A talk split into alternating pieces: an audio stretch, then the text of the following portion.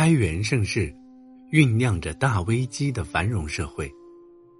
唐朝是我国历史上最辉煌的一个乐章，开元盛世是里面的最强音。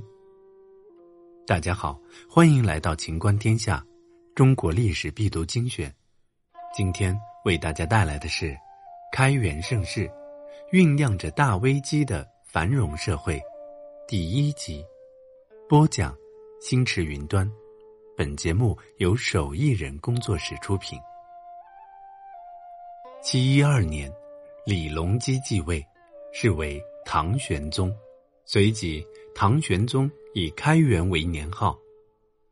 唐玄宗统治前期，即七一二年至七四一年之间，唐朝出现了盛世局面，历史上称之为开元盛世。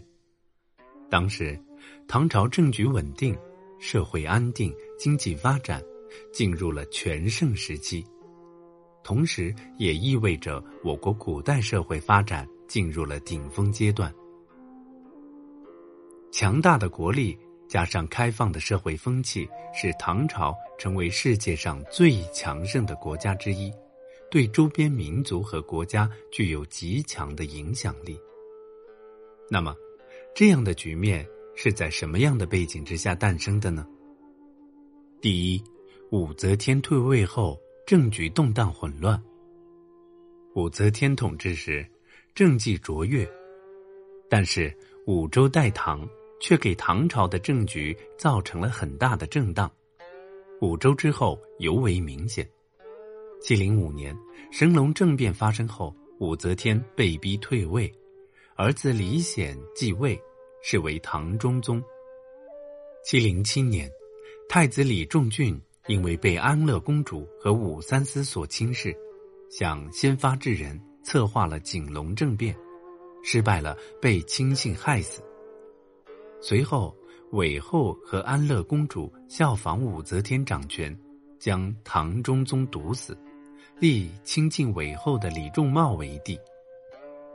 七一零年，李隆基和姑姑太平公主又一起发动了唐隆政变，杀了韦后和安乐公主，扶持父亲李旦为帝。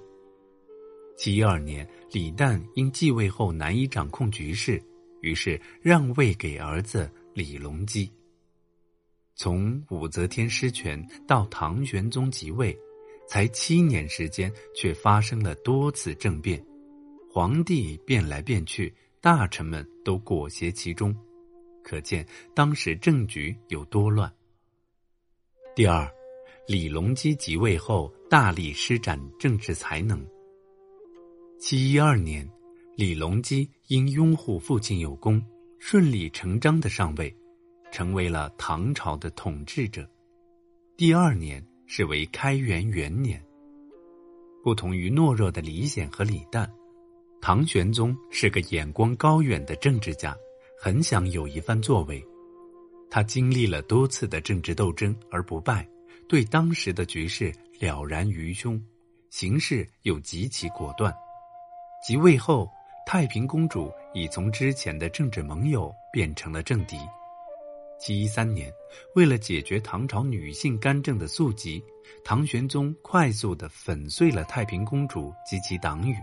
巩固了自己的权力。政局稳定后，唐玄宗即将施展自己的政治抱负和才能。继位前，他身边就聚集了一批辅佐的人才，而且他曾与中下层社会有接触，比较了解民间疾苦。在此基础上，唐玄宗开始制定了一系列拨乱反正、休养生息、发展生产的措施。让唐朝继贞观之治后，再迎来了一个盛世。接下来，我们就来看看唐玄宗的几项措施：一、革新政治，裁撤恶官，提高官员素质。唐玄宗即位后，就着手革除弊政，整顿吏治。他把武后、中宗时设置的数千名恶官一律裁汰，精简了机构，提高了办事效率。还节约了财政支出，他还注重对地方官员素质的培养，实行严格的考核制度，将考核结果作为升降的依据，整顿了地方吏治。唐玄宗继位时，曾把二百个新上任的县令召集到大殿上，亲自出题考试，谁知仅有一人合格。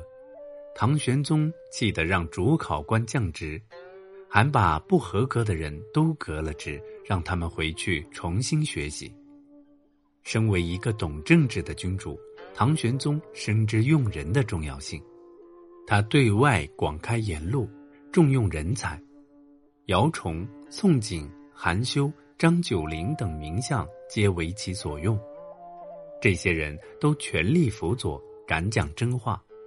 其中，韩休最敢批评皇帝，甚至把唐玄宗批得日渐消瘦，而唐玄宗却说：“我虽然瘦了，国家必肥，虚心纳谏。”请继续收听《开元盛世，酝酿着大危机的繁荣社会》第二集。